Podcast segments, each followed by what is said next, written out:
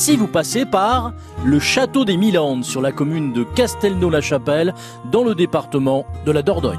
Si vous passez par là. Chez les seigneurs de Caumont, c'est bien connu, quand on est amoureux, on ne compte pas. Au XVe siècle, le puissant François de Caumont ordonne la construction du château des Milandes, un cadeau pour son épouse qui s'étiole terriblement dans le vieux château de Castelnau-la-Chapelle à un jet d'arbalète des Milandes. Mais une deuxième femme va populariser ce château d'inspiration gothique, la chanteuse, actrice et danseuse Joséphine Becker, qui devient propriétaire de la forteresse en 1947 avec son mari, le chef d'orchestre Joe Bouillon.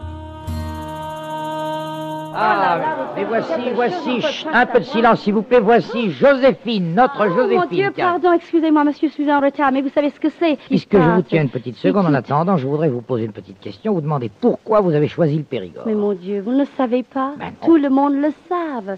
C'est que l'endroit, absolument l'endroit le, le plus joli de toute la France. Ah Alors oui c'est naturellement ce que je Eh l'ai. bien, m'écoutez, tous les Périgordins sont très flattés parce que vous qui avez fait le tour du monde, choisir le Périgord, c'est véritablement pour nous excessivement agréable.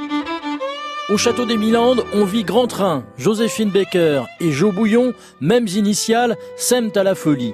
Les années d'après-guerre se passent dans l'insouciance. Il faut dire que Joséphine a connu des heures difficiles pendant l'occupation dans le Périgord. Elle fut une ardente résistante, n'hésitant pas à cacher dans la cave et dans des endroits discrets du château des maquisards et des amis juifs.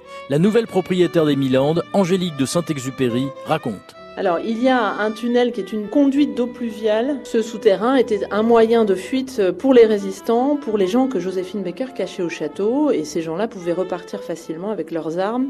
Elle cache aussi des amis juifs qui descendent de Paris. Cette période de l'année 40 est décisive dans l'engagement de Joséphine, puisqu'elle entend l'appel du général de Gaulle, mais elle veut s'engager pour la libération de la France. C'est en 1975 que la star du musical décède loin du Périgord, à Paris. Criblée de dettes les dernières années de sa vie, Joséphine Baker était dans l'incapacité de conserver son château. Désormais, Angélique de Saint-Exupéry veille sur la mémoire de Joséphine Baker et ouvre les Milandes au public. Cette veste militaire, elle va la porter notamment en 1961 au Milan lors de sa décoration et elle porte fièrement sur cette veste toutes ses décorations. Donc on voit la médaille de la résistance, euh, la croix de guerre euh, avec palme et la médaille de la France libre. En 2013, le château obtient la distinction Maison des Créée par le ministère de la Culture.